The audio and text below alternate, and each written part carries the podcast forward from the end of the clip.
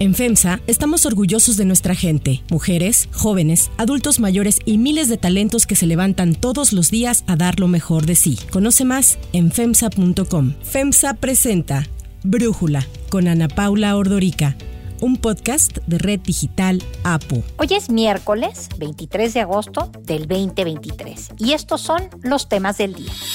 Los restos óseos, los huesos encontrados la semana pasada en Lagos de Moreno no pertenecen a los jóvenes desaparecidos a inicios de mes en Jalisco. Así lo confirmó el gobernador Enrique Alfaro. Arrancó la cumbre de los BRICS, cuyos líderes buscan extender su influencia política y económica mientras deciden la apertura del bloque. Pero antes vamos con el tema de profundidad. Que se sepa, nunca jamás vamos a restringir las libertades. No va a haber censura, no va a haber persecución a nadie. Se va a garantizar a plenitud la libre manifestación de las ideas, la libertad de expresión, la libertad de prensa. Pese a que el presidente Andrés Manuel López Obrador ha asegurado que en México se respeta como nunca la libertad de expresión, a la primera provocación y cuando considera que alguien no converge con sus ideas, pues vienen los ataques y los taches de adversario. Entre los casos más recientes está el de Xochitl Galvez, la aspirante a la candidatura presidencial por el Frente Amplio por México, quien durante el tercer foro regional de la coalición dijo que la cultura del trabajo en el norte es diferente a la del sureste del país, haciendo referencia a que deberían aplicarse modelos distintos acordes a cada región. Hay una cultura distinta en el sureste del país y no podemos aplicar un modelo similar al del norte. Recuerdo cuando trabajaba con Fox, quisieron instalar maquiladoras en San Cristóbal de las Casas y les dije va a ser un fracaso. Nadie va a ir a trabajar ocho horas seguidos porque no es su cultura. El presidente no dejó pasar la oportunidad de sacar de contexto a Gálvez y solicitó que se proyectaran dos veces el video del foro realizado el sábado pasado, en donde señaló que no se puede ofender a la gente, sobre todo a los pueblos originarios. No tienen esa cultura.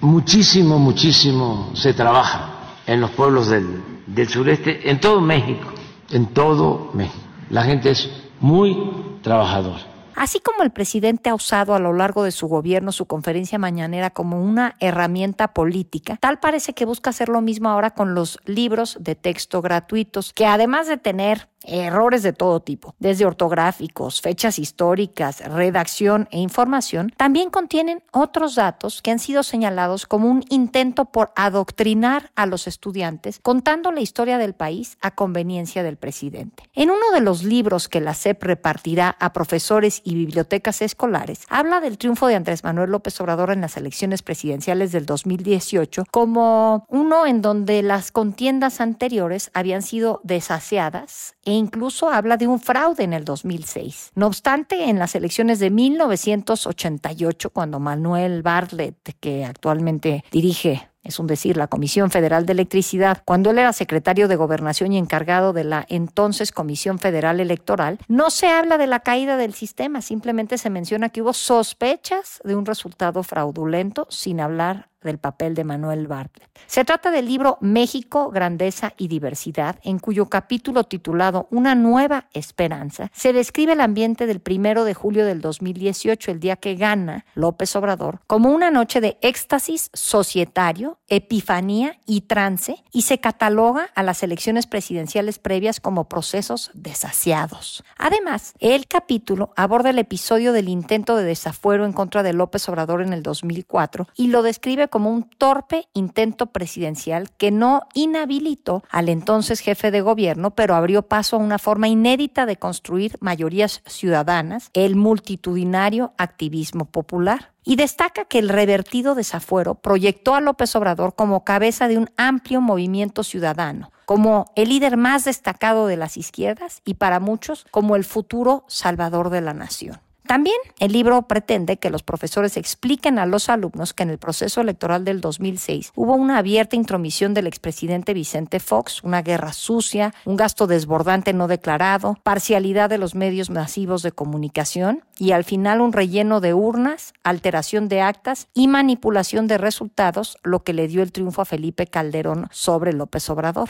Diversos expertos han señalado que los nuevos libros de texto tienen profundas deficiencias curriculares y pedagógicas. A eso ahora hay que sumar que se quieran utilizar como instrumentos de agravio y persecución política. En ese sentido, el Instituto de Estudios para la Transición Democrática se pronunció en contra del uso faccioso y autoritario del poder y expresó su solidaridad con el doctor Lorenzo Córdoba, el expresidente del INE, a quien en más de una ocasión el presidente López Obrador ha criticado. No tiene ideales, no tiene principios. Y también demuestra que no los grados, los títulos son sinónimo de cultura, porque él está, creo que doctorado, y es un racista. En 2015, cuando Lorenzo Córdoba era presidente consejero del INE, sus conversaciones telefónicas privadas fueron intervenidas, algo que es ilegal. Y una de esas llamadas fue hecha pública de manera anónima. En esta conversación, Lorenzo Córdoba se refirió a una persona que se hacía pasar como representante indígena para extorsionar al Instituto Nacional Electoral. Nunca habló en términos despectivos hacia ninguna comunidad originaria. Pero el presidente López Obrador ha reproducido este audio de esta intervención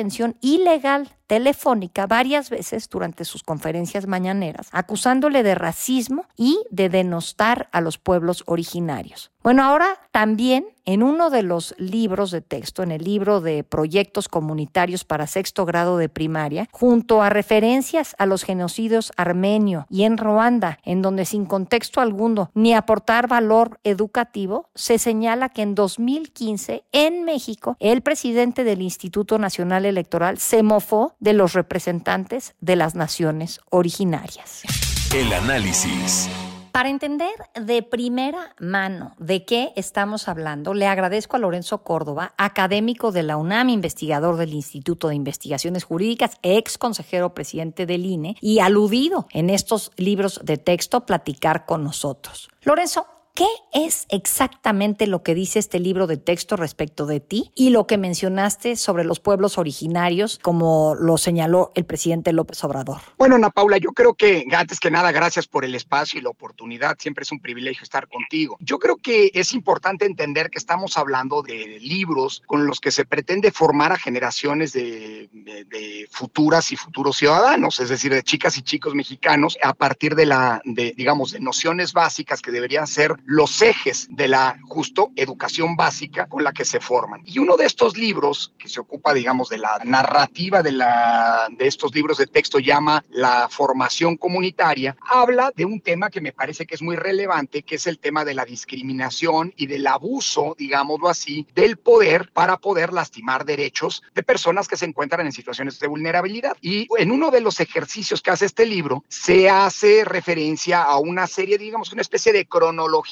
de hechos que han sido ominosos para la historia de la humanidad, como por ejemplo el asesinato de poblaciones indígenas apaches en el siglo XIX, o por ejemplo el eh, genocidio de decenas de miles de armenios a cargo de Turquía a principios del siglo pasado, o del holocausto de la Alemania nazi para desaparecer a millones de judíos y de opositores políticos, etcétera, el genocidio de Ruanda en la década de los 90, y de repente aparece como si fuera un dato muy relevante, en el año de 2015, el entonces presidente del INE, es decir, yo, se mofó de las poblaciones indígenas, con los cuales pues están cometiendo creo que una serie de abusos. Primero, pues comparar lo que fueron y lo digo así, desafortunadas expresiones en un ámbito privado, en una comunicación telefónica que fue intervenida, es decir, a partir de un delito que ni el gobierno anterior ni el gobierno actual, por cierto, persiguieron, con hechos que son dramáticos en la historia de la humanidad, como el genocidio nazi o el de Ruanda o el de los armenios, es decir, hay una desproporción brutal. Pero además, sin más, se comete un agravio, pues en este caso a mi persona, porque se busca estigmatizar a alguien que ha resultado incómodo, simple y sencillamente por el hecho de que como funcionario público nunca se doblegó a las intenciones de este gobierno, ni a las del pasado, por cierto, como es, el, es, es mi caso. Y en ese sentido, como ya se ha comentado en algunos espacios de prensa, pues lo que se busca es generar justamente ese estigma, se violan por supuesto mis derechos, jamás se ha dicho que tanto el presidente al replicar esa grabación ilegalmente obtenida está también cometiendo un delito, ni mucho menos que el que fue agraviado en sus derechos fue justamente el que fue intervenido, es decir, yo en su momento, por decir lo menos, porque claro que no se está generalizando, se dice que yo me burlé de poblaciones indígenas cuando eso no es cierto, yo me mofé en una comunicación privada de un individuo que haciéndose pasar por representante de todos los indígenas de México, llegó a chantajear al INE en su momento. Entonces, yo jamás me mofé de las poblaciones indígenas, descalifica a un individuo respecto del que, por cierto, ofrecí disculpas públicas y privadas también, pero obviamente el libro de texto lo que quiere, con una clara intencionalidad,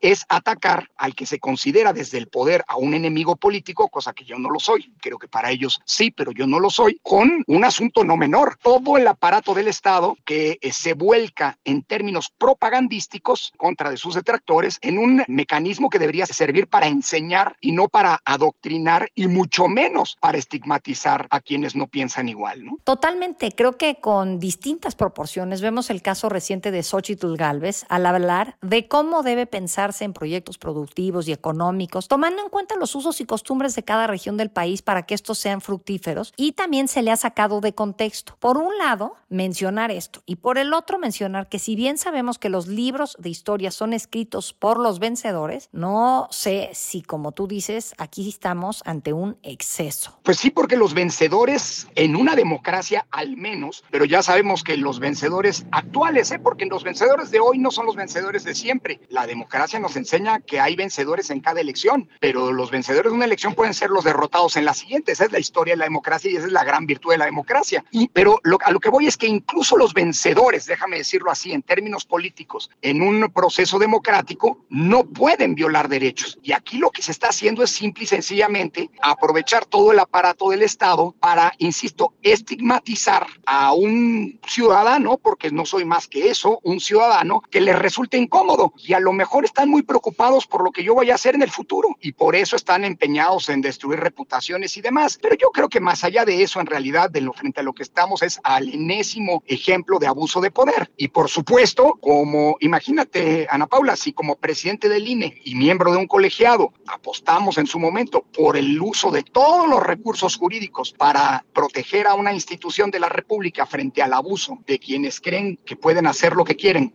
estando en el poder, imagínate si como ciudadano no voy a ejercer en su momento todos los mecanismos de defensa jurídica, como también un ejemplo, mira, a lo mejor lo que quedará al final del día en esta historia es un buen ejemplo para las y los mexicanos de que al poder no solo no hay que temerle, sino al poder cuando se abusa hay que confrontarlo, porque si algo que tenemos las y los mexicanos frente a este y frente a cualquier poder es mecanismos jurídicos que tienen que usarse para evitar los abusos. Además es una cosa muy curiosa, por ejemplo, aquí se dan por sentadas acusaciones sin que haya habido un solo procedimiento, ¿eh? Todos los otros casos, el de, el de genocidio, además de de desproporción, ¿eh? O sea, acá se trató de una conversación privada, de mal gusto, pero bueno, se ofrecieron las disculpas si quieres, y que se hicieron públicas producto de un delito, ¿eh? En su momento, quien reproduce los audios de un delito debería pagar ante la justicia, ¿eh? Porque está aprovechándose de un hecho ilícito y lucrando políticamente de un hecho ilícito. Pero más allá de eso, hombre, el genocidio de Ruanda fue condenado por la Corte Penal Internacional y una corte especial, digámoslo así, internacional. El genocidio de los nazis fue condenado por una corte, los juicios de Nuremberg Internacional, y así sucesivamente. En mi caso, a mí nadie me ha juzgado, nadie me ha dado derecho de defensa, y pues estos libros que pues se han convertido más, como ya se ha comentado mucho en, estos, en estas semanas, en un instrumento de propaganda vil y barata, pues se utilizan también para tratar de descalificar a quienes el gobierno considera sus opositores. Y perdón que te lo digan a Paula, lo único de oposición que yo tengo respecto de este gobierno es que no me dejé como funcionario público que ese gobierno pasara por encima de la constitución y tratara de subordinar el órgano que yo conducía. déjame decirte algo como jurista, lamento mucho que en México se abuse del poder, pero también estoy muy contento de que este asunto se llevará a sus últimas consecuencias. Estoy seguro que en el futuro este va a ser un caso de estudio de cómo tiene un ciudadano que comportarse frente a los abusos del poder. ¿no? Cuando dices este asunto se va a resolver jurídicamente, tú ya presentaste una denuncia, era lo que te quería preguntar, ¿cómo se defiende un ciudadano de un embate del poder?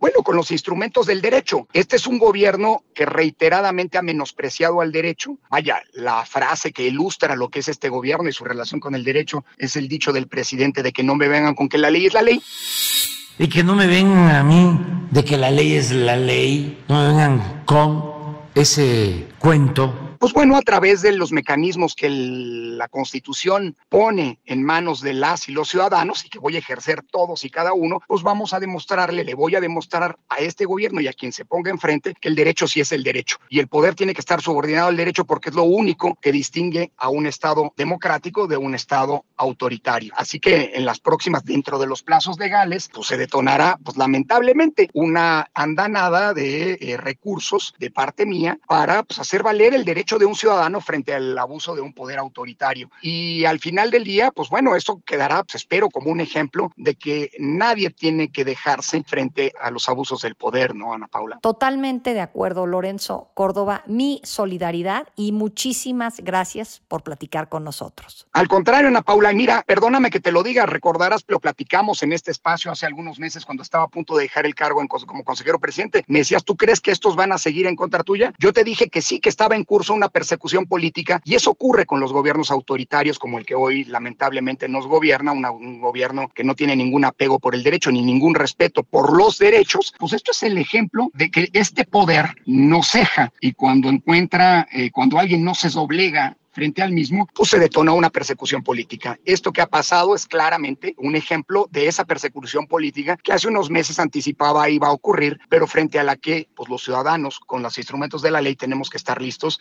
y tenemos que confrontar. Mil gracias por el espacio, Ana Paula.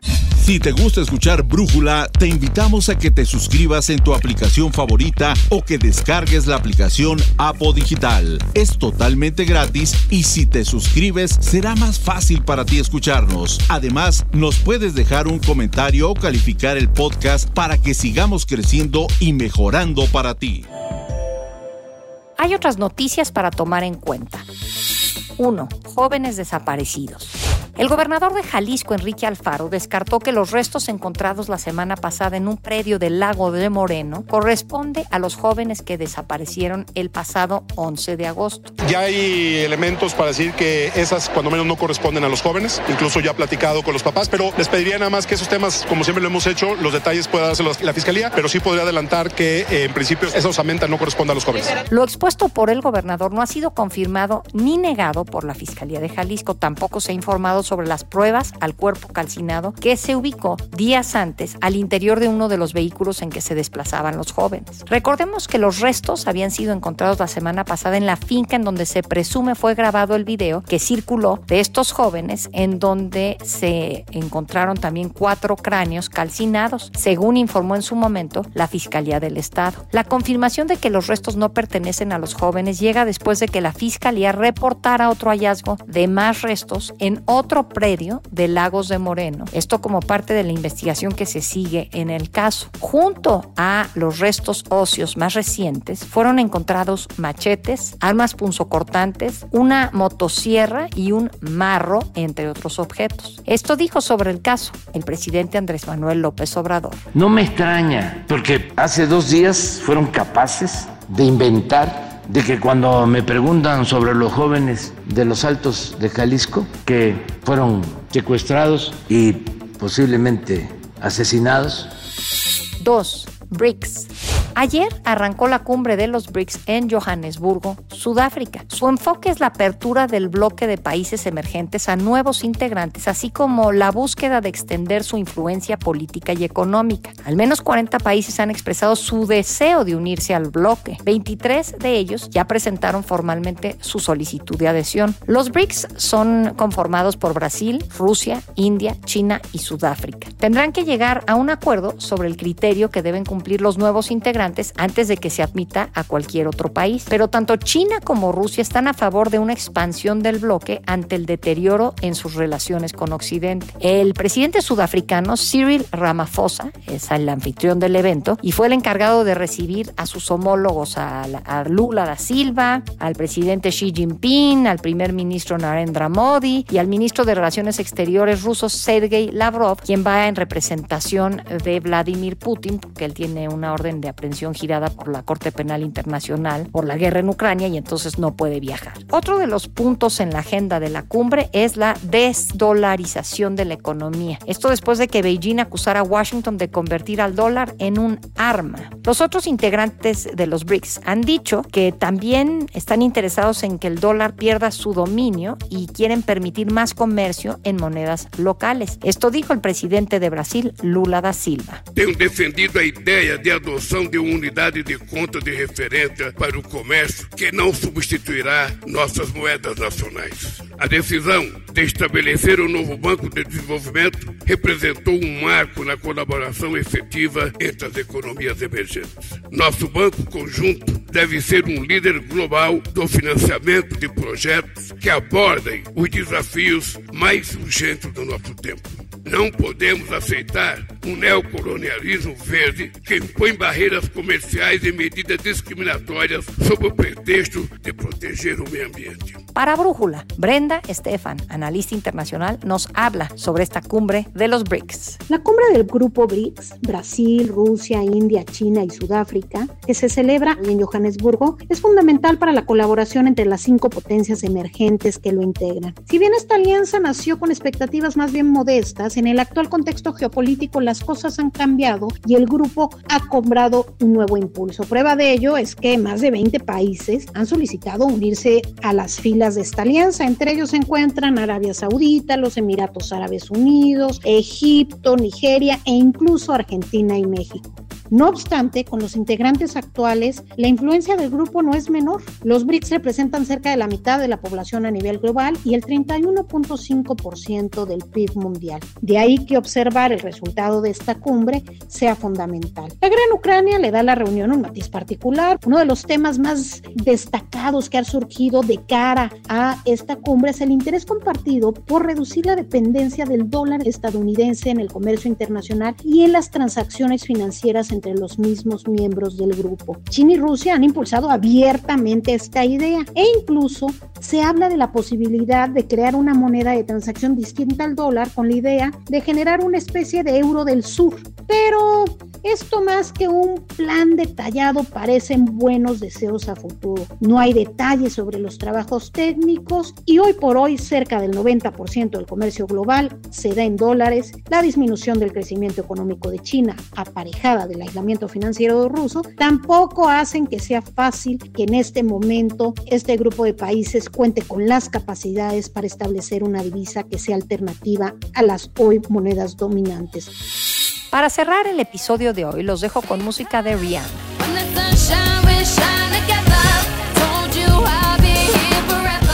El portal de noticias estadounidense TMZ dio a conocer que la cantante, actriz y empresaria Rihanna, de 35 años, dio a luz a su segundo hijo con el rapero ASAP Rocky. Según los reportes, el bebé nació el 3 de agosto en Los Ángeles y aunque no ha sido revelado el nombre que tendrá, comenzará con la letra R, es lo único que se sabe. Desde que Rihanna dio a conocer su embarazo en el espectáculo de medio tiempo del Super Bowl, no se había dado más detalles de este hasta ahora que sabemos que vuelve a ser madre.